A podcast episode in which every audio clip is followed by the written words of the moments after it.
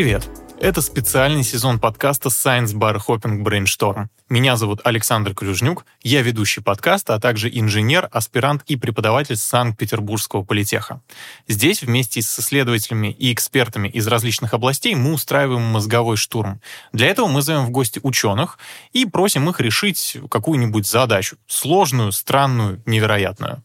В этом сезоне мы обсуждаем технологии и то, как они влияют на современное общество и как совсем скоро могут сильно изменить нашу жизнь. Подкаст записывает фонд инфраструктурных и образовательных программ группы Роснана и медиакомпания «Бумага», а партнер этого сезона — компания Selectel, один из ведущих провайдеров облаков и IT-инфраструктуры в России. И сегодня мы обсудим, стоит ли бояться киборгов, зачем нам чипы в голове, и узнаем, как технологии влияют на наше здоровье. Это мы обсудим с нашими экспертами. Сегодня у нас в гостях Юрий Баулин, ведущий инженер Института эволюционной физиологии и биохимии имени Сеченова Российской Академии Наук. Доброго дня. Яна Макарова, клинический психолог, нейробиолог, аспирант и сотрудник лаборатории контроля и программирования действий Института мозга человека Российской Академии Наук. Привет.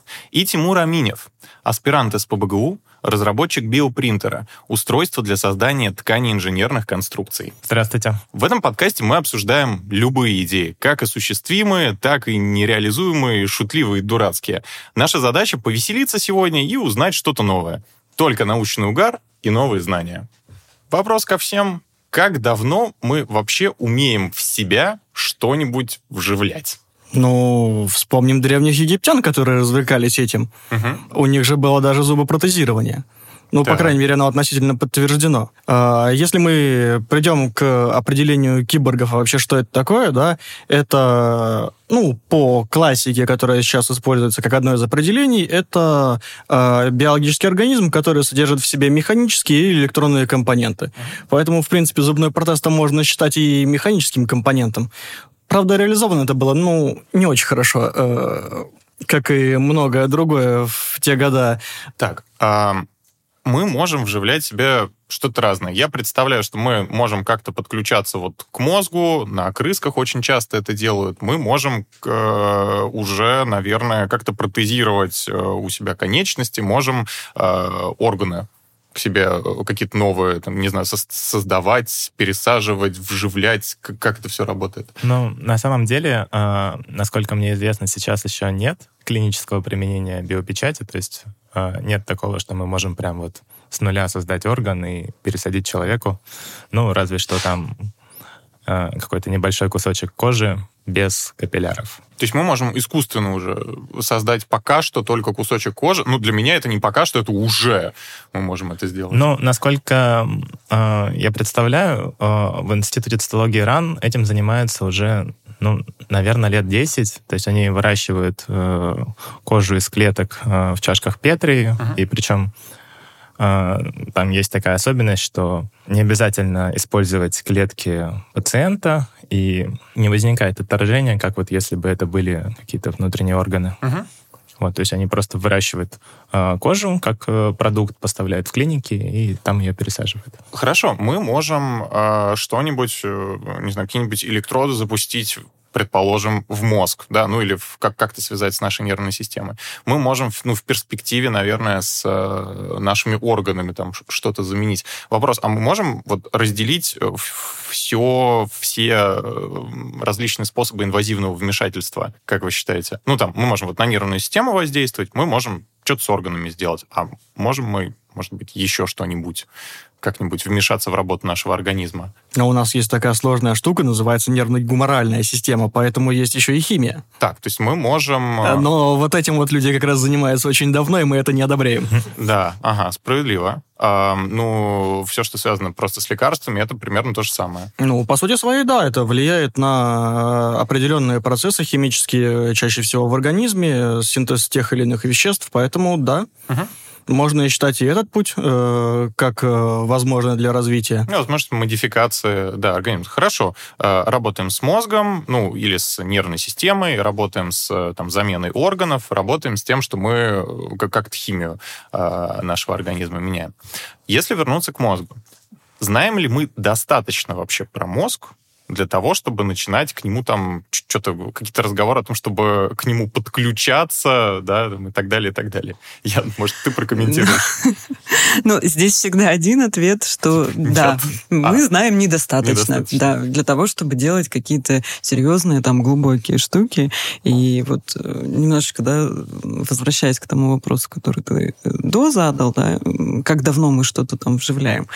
Э, я считаю, что это, наверное, 60-е годы 20 века, когда кохлеарные импланты начинают появляться. Какие? Кохлеарные, ну, то есть для э, слабослышащих людей. Ага. И э, тогда это можно считать вот, наверное, таким прототипом, да. Э, Нейроинтерфейса. Нейроинтерфейса, да, ага. да, когда мы сенсорику подключаем уже к мозгу. А почему именно эти импланты появились в первую очередь? Это было просто как-то проще, и механизм был э, изучен лучше? Или... Слушай, точно не могу тебе сказать, но вот э, исторически, да, были они. Угу. Окей. Okay.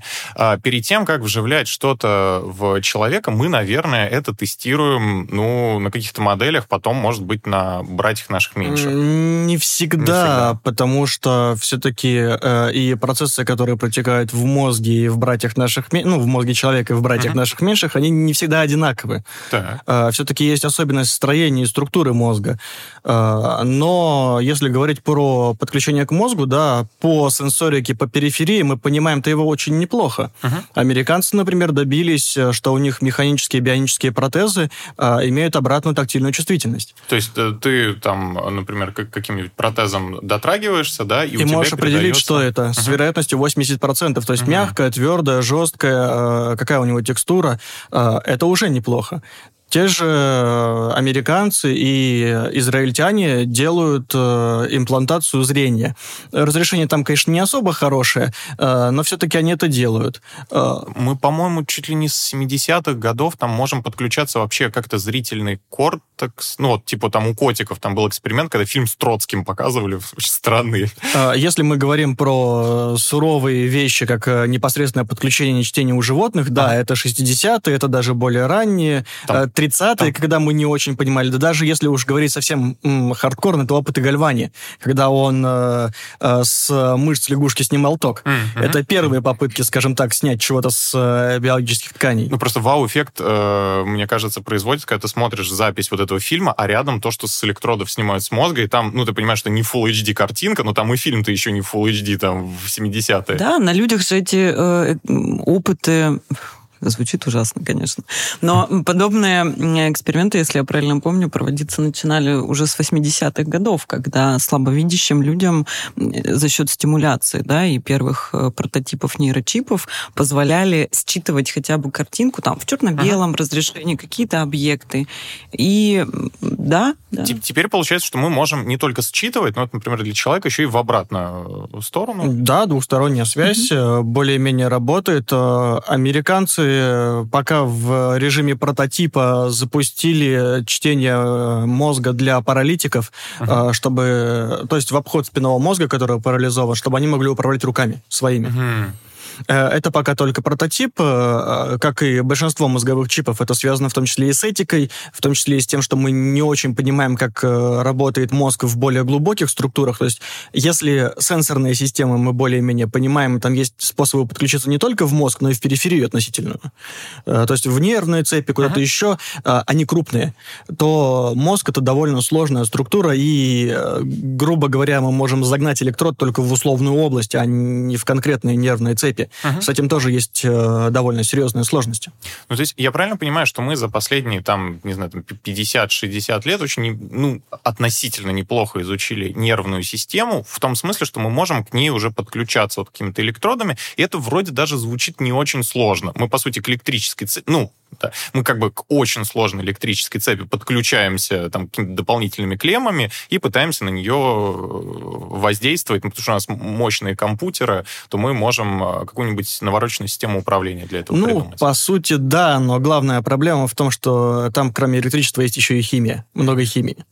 Э, поэтому единственное, что мы можем сделать, э, нам нужно как-то заставлять э, химическую часть работать от наших электрических стимулов. Угу. С этим тоже есть довольно серьезные проблемы. А как мы с этим работаем? Ну, поскольку у нас все-таки есть электрическая часть, то можно попытаться симулировать те сигналы, которые приходят. Но поскольку часто это комплексные сигналы, которые либо разбираются на запчасти мозгом, усиливаясь в определенных нервных цепях и нервных соединениях, либо наоборот гасятся. Ну, то есть это довольно сложные процессы, и этим это можно читать, можно управлять, но это довольно сложно для того, чтобы мы могли хотя бы сравниться с тем, что сделала биология.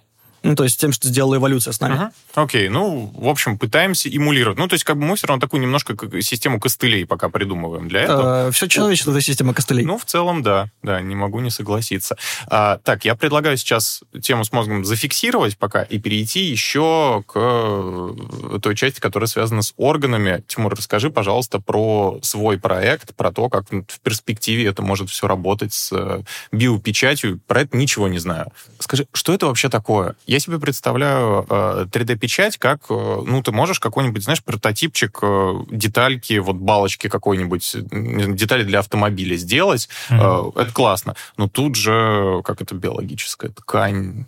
Ну да. Как работает обычный 3D-принтер? Ну, если речь идет о технологии FDM, то есть когда пластик выдавливается через сопло, uh-huh. то есть э, там перемещается такое сопло в трехмерном пространстве, там x, y, z, и э, пластик наслаивается по слоям э, так, чтобы э, в итоге у вас получилась вот необходимая модель. Ну, мы как будто бы такой зубной пастой рисуем, да, но только очень-очень-очень тоненькой все это делает робот. Ну да, да. Uh-huh. То есть там диаметр вот этой нити, он там порядка нескольких э, десятых миллиметров. Uh-huh. А в случае биопечати э, нам нужно делать практически то же самое, но выдавливать э, специфические вещества, например, э, клеточно наполненный гель. А это... что, это, что это такое? Ну, это э, гидрогель, который, э, в который добавляют специальные вещества, чтобы э, клетки э, имели питание, э, при необходимости там принимали определенное состояние, угу. и э, непосредственно там э, содержатся сами клетки. Сами клетки. То есть, да. если я, знаешь, вот это слово из фантастики, по-моему, вот это часто используют, биомасса. Можно сказать, что это вот типа гель-биомасса в каком-то ну, смысле. Наверное, да. Ага.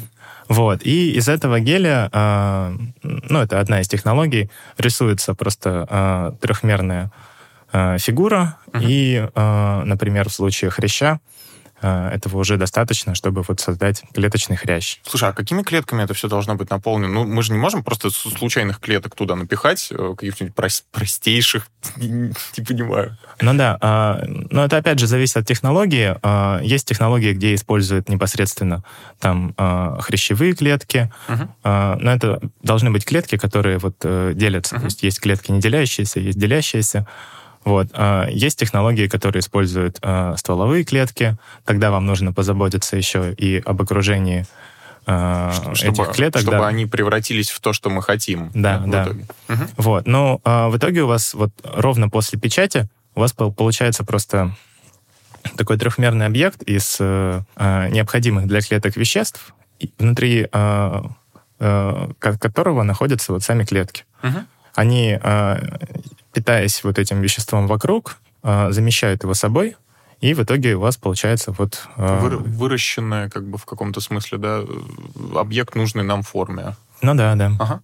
Слушай, расскажи, а для чего это можно использовать? Я так понимаю, что пока это больше прототип, но в перспективе можно будет... Сейчас э, вот эти выращенные хрящи, их э, создают и пересаживают лабораторным крысам. Uh-huh. И э, наблюдают за тем, как э, вот у животного развивается эта область в организме. То есть там не возникает ли каких-то отторжений, не возникает ли э, там какой-то гибели клеток вокруг этого объекта. И по сути, а, технологии уже близки к тому, чтобы а, найти клиническое применение, но они не могут его найти, потому что а, ну, нужно провести достаточное количество uh-huh. экспериментов, нужно быть полностью уверенными в том, что если мы пересадим этот хрящ человеку, он ему не навредит. И пока действует в первую очередь с хрящами, да? Но может быть, можно будет и печатать что-нибудь еще. На самом деле нет такого, что вот все сейчас сконцентрированы на хрящах, потому что это вроде как наиболее перспективно. А, есть множество различных групп, которые работают, кто-то там над органоидами, то есть это модели органов uh-huh. небольшие, которые используются для, например, тестирования фармпрепаратов. Кто-то работает над э, выращиванием сложных структур, то есть кто-то непосредственно пытается создать там печень или почку. Но Uh, уже сейчас есть технологии, которые uh, позволяют, например, сделать uh, сетку из капилляров, из uh-huh. кровеносных сосудов, которые вот могут уже питать какой-то небольшой участок ткани. И они искусственно выращиваются для человека. Да, но там как бы нет такого, что вот вам нужно там с точностью каждую клетку расположить. Вам нужно просто примерно расположить нужные группы клеток, ага. и дальше происходит э, самоорганизация, и клетки, как бы, они чувствуют, что рядом есть другие клетки, и выстраиваются в нужную структуру. Очень круто. Звучит как, ну, особенно вот эта э, история с тем, что это все печатается с помощью, как еще раз называется, не, не биогель, а... Клеточно наполненный гель. Клеточно наполненный гель. Звучит очень из области фантастики, когда, знаете, есть вот этот гель какой-нибудь для восстановления. Ты им там помазался, у тебя раз там кожа сразу затянулась. Ну, или оно стало там кожей у тебя. Ну, кстати, есть э, биопринтер, нацеленный mm. на то, чтобы заживлять раны. То есть он э, наносит необходимое, необходимое количество вот этого геля на uh-huh. Э, непосредственно вот участок, где там повреждена, допустим, кожа, и э, это ускоряет... Ну, он стимулирует регенерацию, наверное, да. То есть, ну, не то, что он прям там куча клеток, которые станут твоими клетками, а он, наверное, стимулирует просто эту область. Ну, я думаю, что там все же есть клетки, которые непосредственно ага. станут э, клетками твоей кожи. О, все, киберпанк, все ближе, ближе, ближе. Ну, у нас в выпусках он постоянно становится все ближе вместе с нашими разговорами. Я вернусь э, к разговору. Ты упоминал про то, что это тестируется на крысках. Uh-huh. Вот. И мы же в целом очень много, как будто бы того, что связано с нашими органами и с э, нашим мозгом, тестируем на крысках, потому что они к нам как эволюцион, эволюционно по, наш, по составу ДНК, по каким-то внутренним органам похоже. Хрюшки-то поближе будут. Хрюшка поближе будет. Да, чаще на свиньях это проводится. На свиньях? Так, а с, если теперь обратно переключиться на мозг, то э, вот на братьях наших меньших, на ком мы что-то все-таки можем потестировать. Я знаю, что на мышках и на крысках очень часто как раз и инвазивные методы тестируют и все прочее. Почему на них? Ну, если мы говорим про мозг, то скорее это обезьяны. Ага, так, окей. И э, как мы там каких-то больших результатов, чем с человеком добились? Ну, и можно, так черепно-мозговую коробку немножко потыкать в них электродами, ага. а человека нельзя. Да, ну, наверное, наверное, побольше. Да. Э, большинство работ э, с мозгом на людях происходит в ходе терапии, потому что здоровому человеку с точки зрения этики uh не очень хорошо Шо, открывать черепно-мозговую коробку. коробку да. uh Поэтому у нас довольно ограниченные данные последних лет именно в этой части.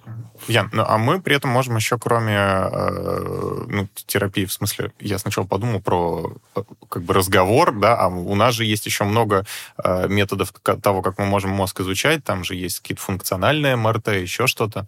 Безусловно. И к тому, что говорил Юра, я просто хочу еще добавить, что есть э, такой вид, как экспериментальная операция. То есть мы не только, да, э, конечно, основной материал на больных людях, да, мы получаем.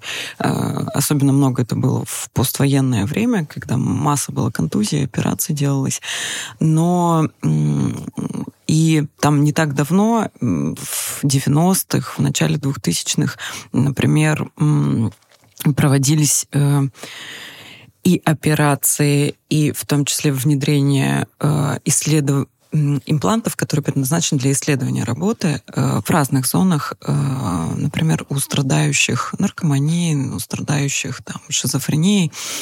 Э, в том числе это у нас даже в институте проводилось. И это считалось как бы на тот момент это, в общем-то, этично uh-huh. было это, и сейчас, в общем, никто под сомнение этику не ставит. Но тогда э, имплантация, она тоже считалась такой экспериментальной. То uh-huh. есть вот вид То экспериментальных мы... операций uh-huh. он остался. То да. есть мы, как uh-huh. бы, может быть, не столько лечим, да, сколько мы, ну, мы и пытаемся лечиться, да, да, да, да, да. То есть и лечим, и исследуем сразу же. Я э, много слышал о том, что как раз в послевоенное время э, был, ну, возможно, бум да, изучения мозга человека, потому что было множество людей вот с травмами, можно было все это изучать.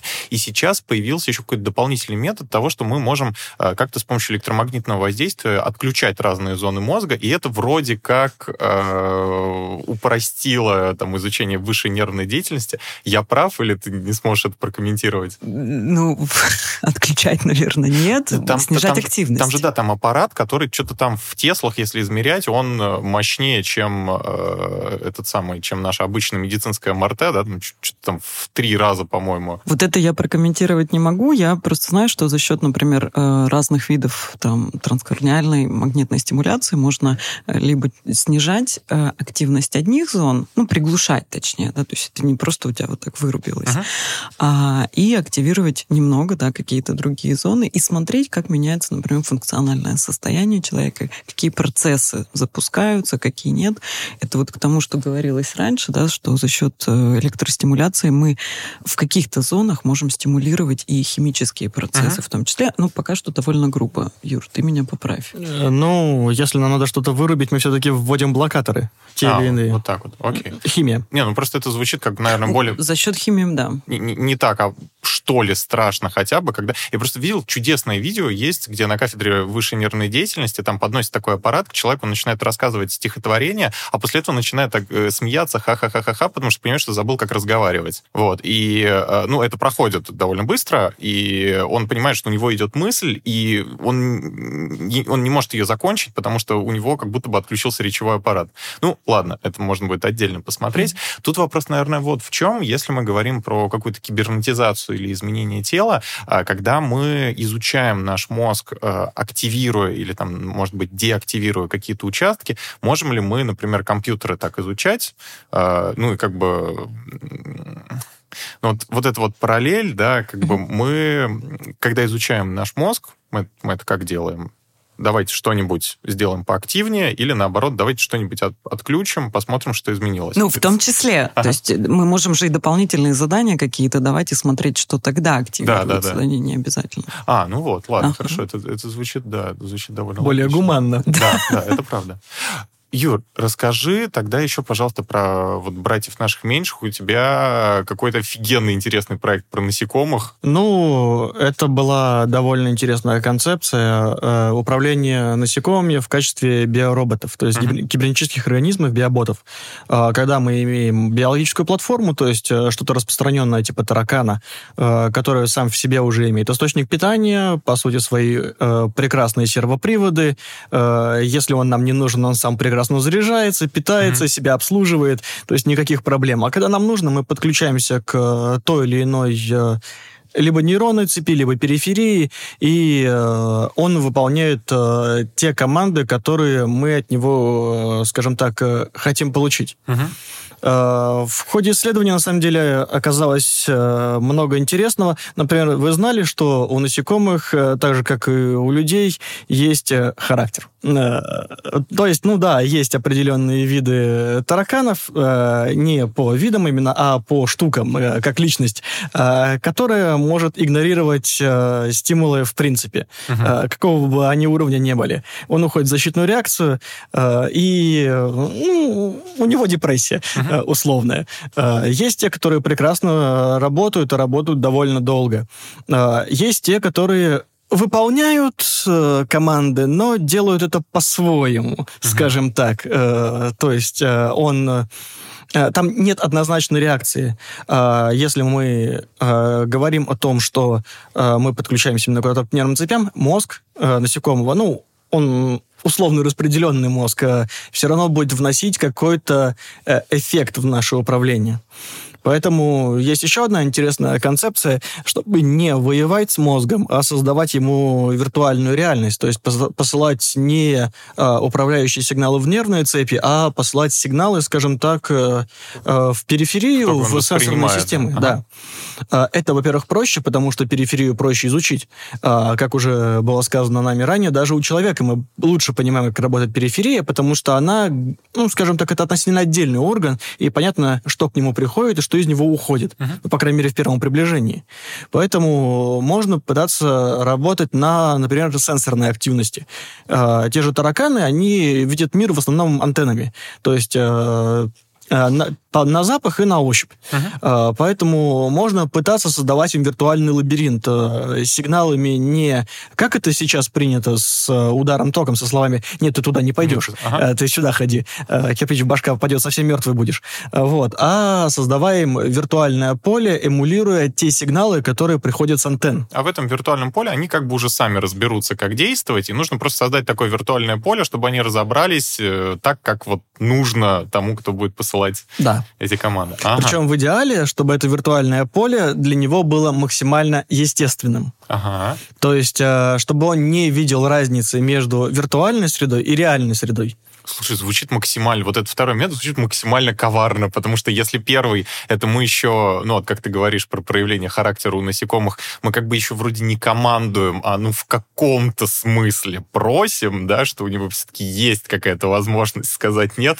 то во втором вы просто... Ну это правда, знаете, во всяких антиутопиях часто бывает э, упоминание того, что там какое-нибудь злостное правительство, которое хочет контролировать людей, оно там либо скармливает э, какие-то там, не знаю, вещества, как в эквилибриуме, или там тоже какую-нибудь виртуальную реальность вокруг людей рисуют, чтобы они не протестовали, чтобы все было вокруг хорошо, да, или им, им казалось, что они в какой-то другой реальности живут. Вот, а знаешь, чем отличается просто... виртуальная реальность от нашей обычной реальности? Так.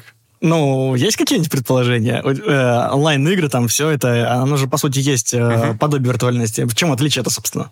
Э, ни в чем. В количестве информации. Ага. То, это что, единственное отличие. То, что там ее, ну, там она более... Там, там ее меньше. меньше. Ага. Соответственно, если мы сможем подать на сенсорные системы такое же количество информации угу. э, тем или иным способом, мы не сможем отличить виртуальную реальность от э, реальной нашей обычной реальности, к которой мы привыкли. Ну, ладно. Так, у меня вот такой, наверное, еще вопрос. Перед тем, как мы вживляем какие-нибудь органы, ну вот, например, хрящи, которые мы уже можем к э, крыскам, да, распечатанные, вживлять, должны ли мы как-то это тестировать, как-то моделировать? Ну, я как инженер, наверное, спрашиваю, должны ли мы как-то на компьютере это сначала смоделировать? Или на каких-то экспериментах вот до процесса вживления? Какие у нас для этого инструменты есть? Может, ну вот про мозг у меня будут вопросы про то, существуют ли, наверное, цифровые модели мозга, на которых мы это сможем протестировать. Про органы существуют существует ли у нас вот цифровая крыска, к которой мы сначала это подсадим, а, все проверим. Ну, потому что когда ну, я работаю как инженер, мы, понятное дело, там, не знаю, цифровую модель моста, здания. Без этого ты не будешь его строить в 21 веке. Я признаюсь, что я не эксперт как бы вот mm-hmm. в моделировании каких-то клеточных процессов, но э, я также занимаюсь э, квантово-химическими расчетами, и э, вот квантовая химия, она позволяет а, рассчитать взаимодействие а, каких-то двух молекулярных структур, в том числе там можно рассчитывать, а, как взаимодействуют белки и так далее. Как бы если очень детально рассматривать взаимодействие вот э, подсаженного объекта с клетками, uh-huh. то есть ну, можно посчитать, как взаимодействуют там какие-то участки клетки. Ну да, это звучит как безумно сложный процесс, да. который вряд ли мы сейчас сможем там целый, там, не знаю, хрящ, миниск, там, что-нибудь такое, да, посчитать. Да, ну то есть вот, чтобы понимали, а, детальный расчет системы из э, там 65 а, атомов, он занимает там, ну, где-то 2-3 недели. А да, всего 65 атомов. Да, есть... орган вроде как звучит как что-то больше, чем 65 атомов. Вот, так. Э, ну, поэтому я как бы думаю, что, ну, наверное, таких систем а, ну, которые позволили бы прям детально uh-huh. изучить взаимодействие подсаженного объекта с организмом, наверное, их еще нет. Окей. Okay. Ну, то есть пока, вот если мы подсаживаем органы, то мы проводим эксперимент, смотрим успех-не успех, да, делаем разбор полетов.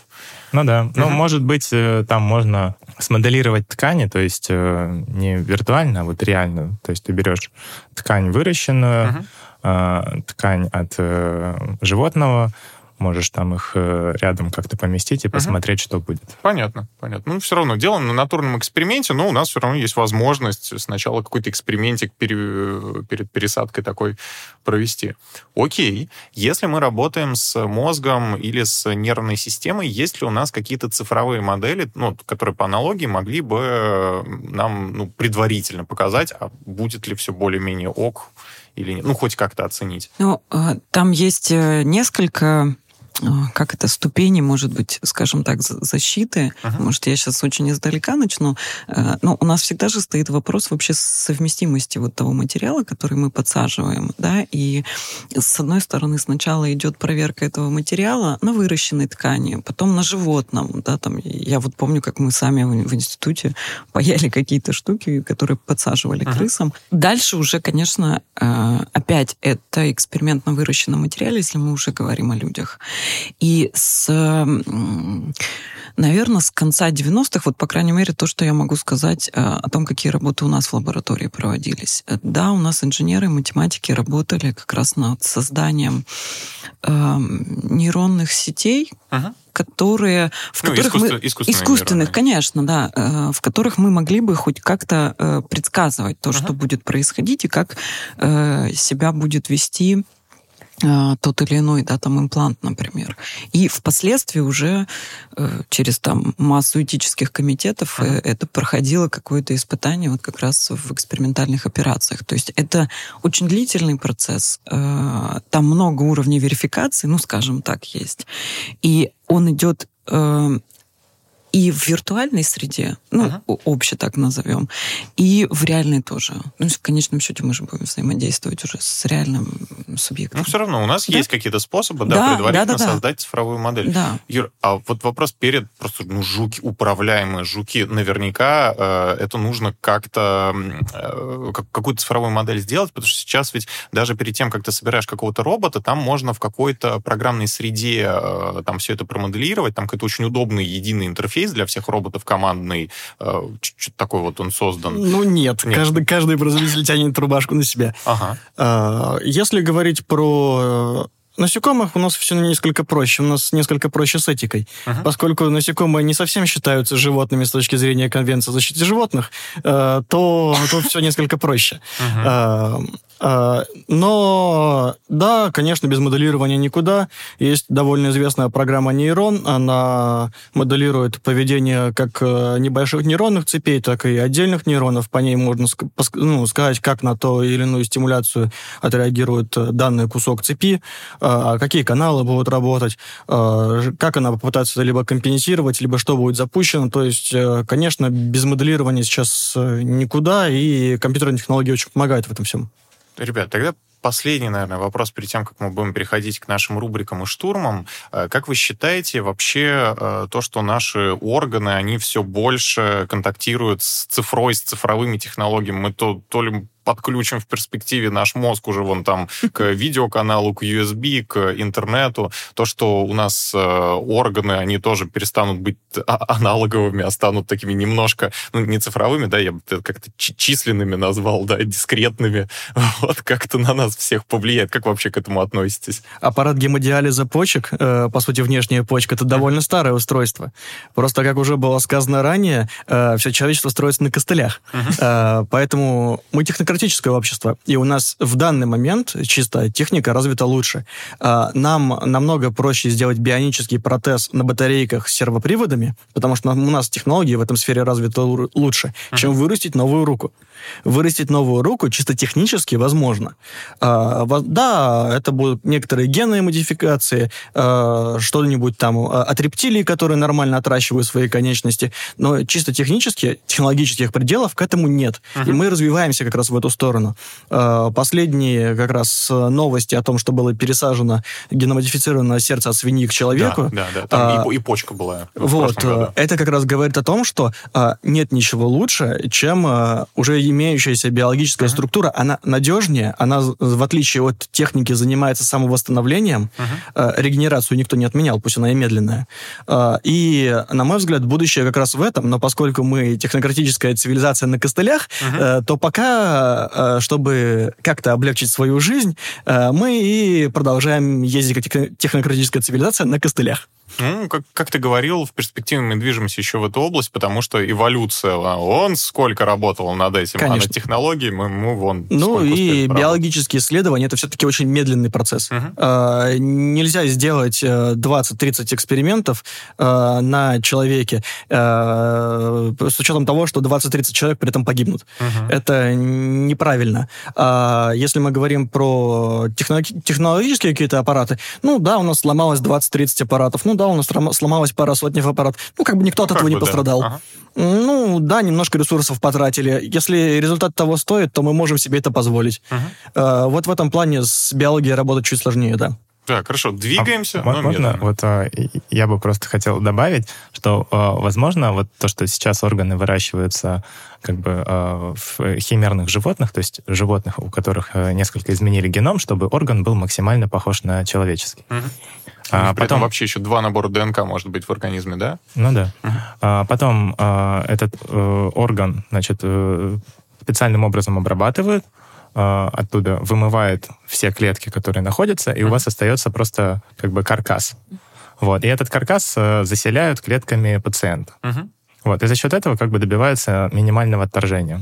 И, возможно, как бы с развитием технологий нам уже не нужно будет э, для этого использовать животных, а мы бы могли создать какую-то вот, э, ну, как вот... Э, я не знаю, искусственную среду, в которой ну, можно было... Биореактор, это... да, такой действительно, Ну, да, сказать. наверное. Ну, просто у меня биореактор больше ассоциируется, там, я не знаю, с какими-нибудь дрожжами для хлеба, которые выращивают в банке. Понял, понял, понял. Так, Ян. На мой взгляд, это вполне естественный процесс, то есть это продолжение, я не знаю, эволюции, ну, просто с другими средствами. Угу те, которые у нас есть. Э, поэтому, да, это как-то даже логично вытекает из развития цивилизации нашей. Ну что ж, я тогда предлагаю понемногу переходить к нашей рубрике. В этом сезоне у нас появилась рубрика «Коллоквиум» от нашего партнера, компании Selectel, одного из ведущих провайдеров облаков и IT-инфраструктуры в России. Разработка устройств и технологий для создания человека будущего требует масштабных исследований, анализа большого количества данных. Selectel предоставляет IT-инфраструктуру, на базе которой можно надежно хранить и быстро обрабатывать такие данные. В рубрике мы задаем вопросы о развитии или появлении тех или иных технологий и их отображении в культуре, а эксперты то есть вы, а, должны по очереди предложить свои варианты ответов и объяснить по возможности свой выбор.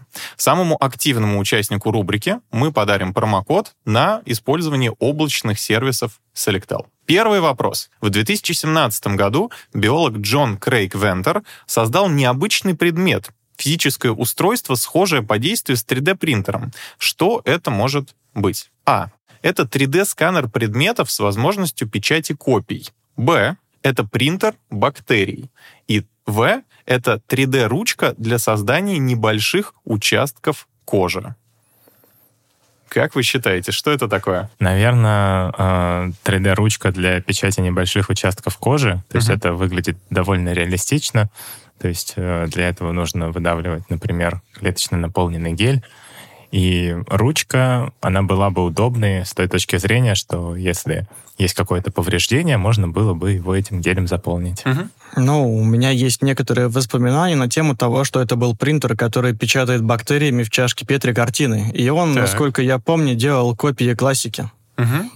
Поэтому я остановлюсь на этом варианте. Так, ага. У меня тоже был вариант, как раз связанный с принтером бактерий. Uh-huh. у меня нет такого воспоминания, как у Юры, но почему-то мне кажется, что это как раз было довольно важно, особенно если ты биолог. В данном случае Яна и Юра оказались правы, потому что вот аппарат Вентера работает так же, как и в каком-то смысле обычный 3D-принтер. В него загружается дизайн генома, вместо чернил он заправляется базовыми химическими соединениями ДНК ДНК, что бы это для меня не значило. Давайте переходить ко второму. В каком году прошла первая операция по редактированию генома прямо в теле человека? А. Это 2012, Б. 2014, В. 2015 и Г. 2017 год. Ну, наверное, это было довольно давно, то есть угу. самый ранний вариант 2012, так. потому что, ну, вроде как гены как-то изменять научились уже давно, и для того, чтобы поменять гены в живом человеке, нужно, например, использовать вирусы,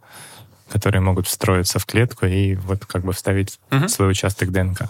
Мой ответ 2012. Так. Я скажу, что это был 17 потому что этика и прямая коррекция это все-таки довольно сложная вещь. Э, плюс недавно были новости на тему изменения иммунитета под э, лечение рака. Угу. И раз эта новость актуальна, то я постараюсь привязаться к ней и скажу 17-й. Ян?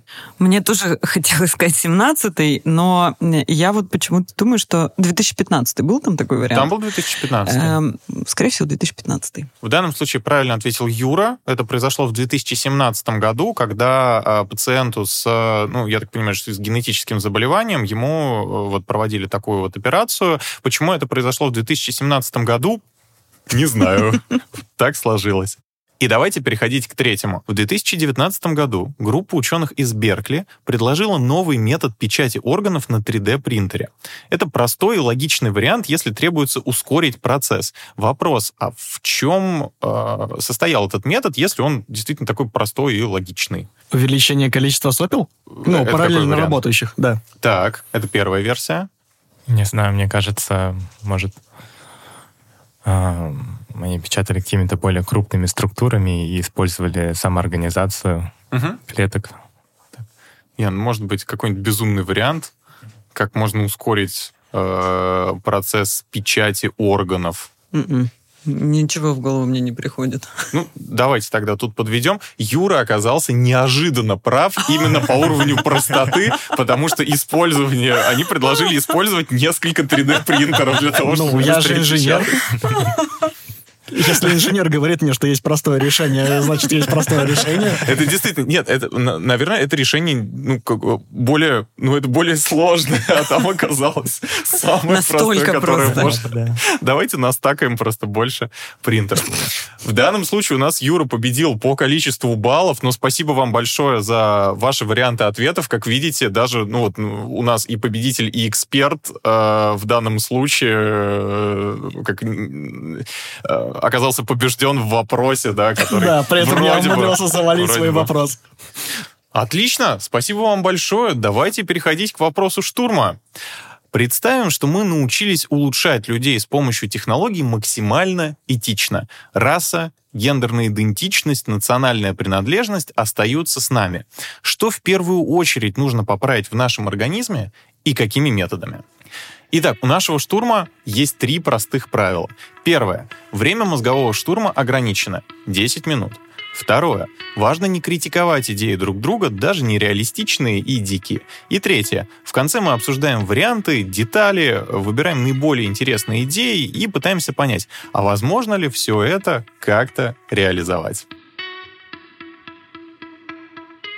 А слушателям подкаста мы хотим предложить тоже поучаствовать в нашем штурме. Что нам нужно исправить в нашем организме и какими методами максимально этично. Пишите ваши идеи в комментариях на YouTube. Если вы слушаете нас на подкаст-платформе, то ссылку на видео вы сможете найти в описании выпуска. Авторы лучшей идеи мы наградим вот таким вот набором с динозавром T-Rex'ом, символом компании Selectel одного из ведущих провайдеров облаков и IT-инфраструктуры в России. Также победитель получит подарок и от медиакомпании «Бумага» — годовую подписку на одну из трех рассылок издания об архитектуре, напитках или культурных событиях города. Ну что, начнем разбирать ответы. Э, может, кто-нибудь хочет начать? Давайте по одному или по парочке вариантов. Сейчас есть э, неизлечимые заболевания, как, например, э, сахарный диабет. И он связан с тем, что у человека нарушается выработка инсулина в организме. Вот, и это связано с определенным органом, который э, как бы перестал его вырабатывать. Вот, и я думаю, что в будущем можно будет, например, э, напечатать э, такой орган и пересадить э, ну, пациенту, и тогда сахарный диабет станет излечим. Да. да, как вариант. Uh, у меня вариант uh, такой, не, знаю, насколько реалистичный, такой скорее идейный, uh, про то, чтобы мы, у нас появилась возможность, или, может быть, такой сервис, чтобы мы могли исправлять в себе, что нам не нравится, ну, знаете, например, какой-нибудь продукт. Вот все говорят о том, что попробуй вот что-нибудь очень вкусное, а нам это не нравится. И мы могли бы на время каким-то образом, я не знаю как, модифицировать в себе вот эту ненависть к какому-то продукту, насладиться, понять, что чувствуют люди, которым ну, это нравится, а после этого обратно, возможно, себе вернуть вот это вот э, ощущение, что ты просто попробовал что-то, да, ну и как бы дальше продолжаешь жить своей жизнью. Насколько я знаю, такое уже немножечко существует, пока, mm-hmm. видимо, только для фана в лабораториях, но есть белки, которые, например, блокируют там вкус э, сладкого или вкус соленого. Mm-hmm. Ты можешь, э, ну, сначала ведя себе этот белок, на какое-то время не ощущать, например, кислого вкуса, просто mm-hmm. можешь лимоны вот так э, есть э, килограммами, и будешь чувствовать какой-то сладкий специфический вкус. Сладкий специфический вкус, и то, как у тебя потихоньку отваливается эмаль, да? И это тоже, да, типа горло дерет, а при этом ты совершенно доволен. То есть я думаю, что это вполне реалистично уже. Так, хорошо. Ян, давай тогда твой вариант? А, я думала про эстетику. Ну, ты говорил, что раз там условно говоря, у нас уже все проблемы такие базовые решены, у нас там всякие модификации и так далее, то самое время, конечно, тогда заняться эстетикой. Там, не знаю, изменять э, цвет глаз, э, запах кожи или еще что-то такое. Но потом я подумала, э, что есть все-таки задача, которая сейчас перед нами стоит, это то, что связано с лечением психических заболеваний вообще и в большей степени, наверное, с коррекцией эмоциональных состояний. Вот то, для чего сейчас нужна а, фармакотерапия, например, там антидепрессанты, противотревожные средства, и а, то, чему посвящена вообще психотерапия, и в том числе, которые используют э, разные биологические методы, там нейрофидбэк, например а, за счет, было бы здорово, да, за счет чипов, может быть, э, иметь возможность корректировать свое собственное состояние, не, не, не как-то там длительно, например, да, там проходя, не знаю, э, годичный курс психотерапии, да, а вот быстрее, может быть, более экологично. Так, а мы в этом году, кстати, научились это делать, по-моему. Да-да-да, с депрессией, кажется, угу. связана история. Там мозговой имплант э, как раз был, и там, по-моему, даже э, фишка всего этого была в том, что там была нейросетка, которая то ли ушли вообще не на обучение с подкреплением работала, что мы там как-то очень круто умели учиться, э, то есть сам имплант э, умел учиться, ну, надо почитать, посмотреть, вспомнить. Ну, что-то такое мы уже умеем делать, и успешно, судя по всему, там за несколько недель она стала, э, там вот эти тесты какие-то проходить ну, гораздо лучше. лучше. Да, да, да, да. Если Супер. они улучшились. Ну, я, наверное, буду, как обычно, утопистом. Э, я хочу прямой интерфейс человек-компьютер. Угу. То есть э, это брейн-чипы, которые имеют э, широкий спектр возможностей. Та же прямая виртуальная реальность, это когда у нас э, ничего не одето, а мы транслируем сигналы непосредственно в мозг. Э, та же работа с компьютерами напрямую, чтобы не утомлять глаза, ну, утомлять напрямую мозг. Э, и ну, давайте уже будем честными, да, у нас тут ковид, самоизоляция, все дела, нам обещают новую волну, э, мы все умрем и так далее. Э, так вот, э, можно не выходить из дома, общаться с друзьями, путешествовать. Э, ты просто лежишь подключенный к э, виртуальной машине, и тебе все хорошо. Э, даешь утопичное будущее. У меня такой образ человека-крота возник, ему как бы сенсорные системы не нужны, у него сразу все в мозг. Ну, как там эти, морлоки, по-моему, да? Да-да-да. Ну, то есть э, Илон Маск со своим нейролинком, он очень в тему попал, видимо, под э, ковид и все остальное. Вопрос, что он реализует. Угу. Потому что если смотреть на работы Маска, да, по сути, до конца он не довел ничего. Угу. То есть у него есть какие-то зачаточные проекты, которые хорошо звучат на бумаге, он их даже выпускает, но в долгосрочной перспективе с ними сложно. А, а что вообще нейролинк сейчас умеет? Ну, я видел последнюю презентацию. А, они испытывали свои чипы на свиньях. Угу. Берется свинья, а, делается пропил в черепной коробке, угу. затем специальный робот э, берет... Ну, э, там да, это монструозная машина, которая все это да, еще Да, она прям помещает. берет э, провода, которые ди- по диаметру в 10 раз тоньше человеческого волоса, угу. э, если не ошибаюсь. Вот, Да-да. и э, помещает э, вот эти провода ровно э, в те участки, э, которые вот хотят исследователи. Затем эти провода припаиваются к чипу, чип зашивается вот прям в черепную коробку. От него э, отходят, я не знаю, э, проводные или беспроводные какие-то контакты, которые уже идут на как бы компьютер, угу. на котором мы и анализируем это. Слушайте, а как он, не в курсе, как он запитывается вообще? Я не знаю, как вот эти именно, которые на свиньях, но угу. э, я видел презентацию, где они демонстрировали, демонстрировали концепт э, этих чипов для людей. Угу. И там, значит, э, ну вот, допустим, вот здесь где-то у вас этот чип, от него идет такой шлейф э, прям под кожей, угу. и где-то вот э, в области уха там э, они делают... Э, Микро-USB стоит для зарядки. Зачем? Есть технология беспроводной зарядки. Да, довольно давно. Беспроводная зарядка, да. Да, То же типа самое. Apple Watch или что-то, ну вот на таком же принципе. А, ну то есть, в общем... Лежишь на подушечке, заряжаешь голову, все отлично. У тебя в подушке еще должна и несколько катушек находиться. Поспал, зарядился. Отлично, отлично. А, кстати, вот э, про интерфейс. Э, один из э, очень больших плюсов, который он мог бы принести, это э, обмен как бы информация, которая практически не структурирована или там может структурирована в каких-то более быстрых алгоритмах. Ну, то есть вот мы сейчас общаемся э, с помощью речи, э, мы должны следить за интонацией, мы должны следить э, за порядком слов и так далее. Мы должны как-то структурировать свои мысли в эту речь. И это отнимает э, существенное количество ресурсов у мозга. Вот. Если бы мы могли обмениваться какими-то образами или угу. А, что-то вроде того, то это бы существенно ускорило наше взаимодействие не только там с компьютером, но и также и друг с другом. В своей презентации, по-моему, в одной из первых, правда, Маска как раз и говорил о том, что это один из, одно из направлений да, того, что будет, но это, по сути, телепатия.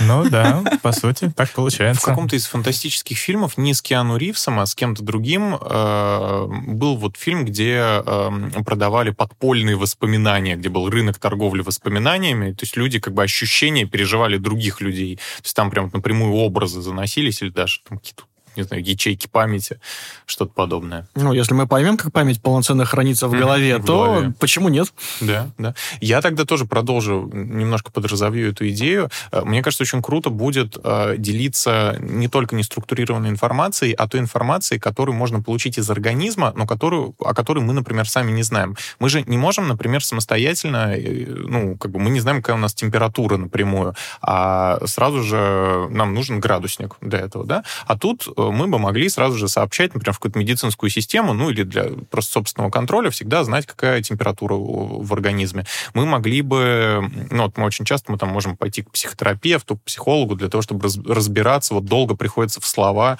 наше состояние как-то формулировать. А тут мы могли бы, какая-нибудь нейросеточка, она бы сразу говорила, что, судя по, а, не знаю, как можно сказать, биохимии нашего тела, да, там, или каким-нибудь еще показателям, вот у вас, а, вам бы прилечь неплохо было бы.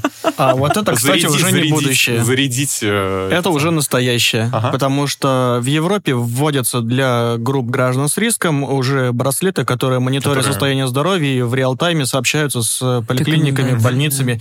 Соответственно, если с человеком что-то не так, ему автоматически приезжает врач. Ой, очень круто. То есть это уже не будущее даже. Ну да, они же, по-моему, как раз рекомендации дают, что, по-моему, еще такие по, глюко... по уровню глюкозы есть. Вам сейчас угу. нужно поесть, а, да, вам прилечь. Там, да, да, да, да. Там да. же еще и помпа автоматическая, которая mm-hmm. еще, и, еще и э, будет вводить как раз-таки. Мне кажется, а, можно было бы еще создать а, какие-то устройства, которые могли бы детектировать э, какие-то инородные микроорганизмы, uh-huh. микроорганизмы в теле. Вот ты только заразился, uh-huh. к тебе попал там одна частица вируса, и ты уже об этом знаешь, и ты такой, так, надо ее устранить. У тебя как полосочка жизни у персонажа, только у тебя еще полосочка того, сколько ты нового штамма внюхнул.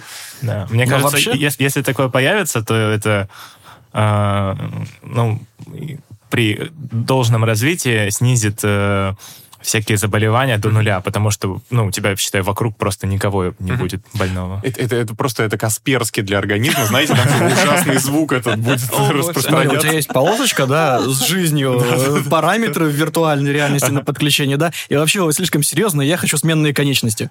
Ну, что-нибудь такое, что-то, что-то, что-то, да. И действительно, в компьютерных играх там часто бывает такое, что если есть возможность какими-то кибергами играть, то ты можешь там выбрать там одну руку, другую руку, в зависимости от того, что тебе нужно. А тут у тебя может быть четыре щупальца, почему нет?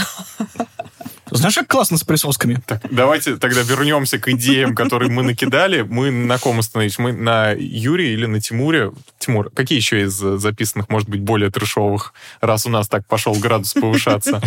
Ну вот, э, пока мы не отошли далеко от э, интерфейса человек-компьютер, э, если мы научимся запоминать воспоминания какого-то человека на компьютер, то это было бы очень полезным, поскольку человек находясь в той или иной ситуации, он концентрирует свое внимание там на одном объекте обычно, может быть, на двух, но не на всем сразу. Uh-huh. Вот. А если э, как бы изображение с его глаз, э, звук с его ушей, будет все это записано, то можно будет проанализировать э, ситуацию очень детально и как бы, например, если это космонавт какой-то, то э, можно выявить будет какие-то очень мелкие там доработки, которые нужны и так далее.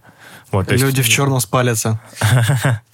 Да. А, и а, импорт знаний, то есть если мы научимся вот прям взаимодействовать с мозгом настолько хорошо, что как бы можно будет там обмениваться мыслями, значит, можно будет и принимать различные знания, быстро, легко, без э, лекций, без каких-то долгих процессов обучения. То есть ты просто получил знания. Ну, собственно, как... в матрице. Да, да, да, я знаю кунг-фу. Да, да, да. Ну, тут есть, кстати, момент интересный. Записанная в мозг одним куском информация воспринимается как один кусок. И из этого куска информации вычленить отдельное конкретное знание несколько сложно. Да, это вопрос того, как мы обрабатываем информацию. Э, я тогда немножко в другую сторону, наверное, разовью. Ян, есть же какая-то штука э, про семантическую карту мозга ты не слышала про то, что у нас есть возможность э, даже расписать у многих людей, где примерно, ну, как, как бы какие области мозга у нас, э, там, не знаю, активизируются, да, когда мы слышим какое-нибудь слово, и, э, в общем, добавить такую возможность э, того, знает ли человек или не знает что-то. Э, то есть, вот, например, посидел студент на лекции, мы ему говорим после лекции слово осциллограф, и при этом, э, значит, смотрим, в какой зоне мозга у него отклик случится. Если он произойдет там же, где примерно динозавры находятся, скорее всего, он чем-то непонятным на лекции занимался. А если он находится там же, где у других физиков и инженеров э, откликается осциллограф, то, ну, в общем, скорее всего, он что-то понял. Потому что я точно знаю, что на физиках это производили, потому что им говорили какие-то физические термины, и оказывалось, что они находились где-то примерно вот откликаясь перекликались в одних областях. Да, семантическая карта мозга есть, но она не так работает, конечно, что там вот эта доля отвечает там, только за, слово, за это. Да-да-да, то есть там более сложная вещь. А, а как же нейрон Холли Слушай, с обучением сложно, потому что там э, мотивация задействована еще, и это те вещи, которые с эмоциональными структурами э, глубинными связаны. И сказать, что это где-то только вот в коре, да, э, в более поздней структуре, можно, но это не описывает самого процесса. То есть в результате чего это было получено, почему у него этот осциллограф ну, как-то где-то в другом месте отразился. Э, поэтому я здесь поддержу Юру э, с тем, что если мы узнаем, как это все устроено, да, как uh-huh. память и как вообще процесс обучения строится на уровне, а это какой-то, судя по всему, очень объемный процесс, то тогда мы вот и на твой вопрос можем ответить. Ну, да, и, ну, может, мы да. хоть от ЕГЭ сможем отказаться, например, да, то есть ты просто человек... Большой брат будет следить за тобой. Человека в МРТ загоняешь, да, и понимаешь, он в итоге выучил школьную программу или нет. Это ж какие шпаргалки будут, а? Слушай, а потом, а зачем нам это нужно? То есть вот зачем нам такой тотальный контроль там? Большой брат следит за тобой. Так, Ян, есть ли у тебя еще какие-нибудь варианты? А, нет, у меня вот как раз было две идеи, uh-huh. это связанные с эстетикой так э, тотально, чтобы это было за счет разных имплантаций. Uh-huh. Я думаю, может там, не знаю, эм, оттенки кожи менять. Uh-huh. Вот все, что с таким связано. А, можно, кстати, подумать в сторону более эстетического восприятия. Ну, то есть э, такой имплант. Ну, вот сейчас там, я не знаю, наркотики используют для того, чтобы у тебя мир там красками новыми заиграл, да, это ни в коем случае не пропаганда. А... Слышала про художника, который воспринимает э, цвета с помощью звуков? Да, безусловно, это же известное явление. И, может быть, вот в качестве одного из направлений искусства сейчас за счет других средств это пытаются сделать. Э, но в том числе за счет имплантов можно было бы воспринимать реальность, например, как-то более художественно. Uh-huh. Там переключил, и вдруг у тебя все вот а, и вдруг ты как начал... экспрессиониста uh-huh. видишь, да. Ну, то есть это такой самый грубый, да, вариант, но такая эстетизация восприятия за счет имплантов. Yeah, это действительно круто. То есть ты э, берешь, начинаешь как-то миксовать у себя uh-huh, uh-huh. твои инструменты для восприятия, там, менять их местами. Да? Я тоже уже более-менее закончился, потому что как-то я довольно приземлен, ну, поэтому придумать что-то сложнее, чем щупальцы и руки, э, я не могу сегодня. Тимур, давай это финализируем а, вдвоем. А, у меня есть еще две идеи.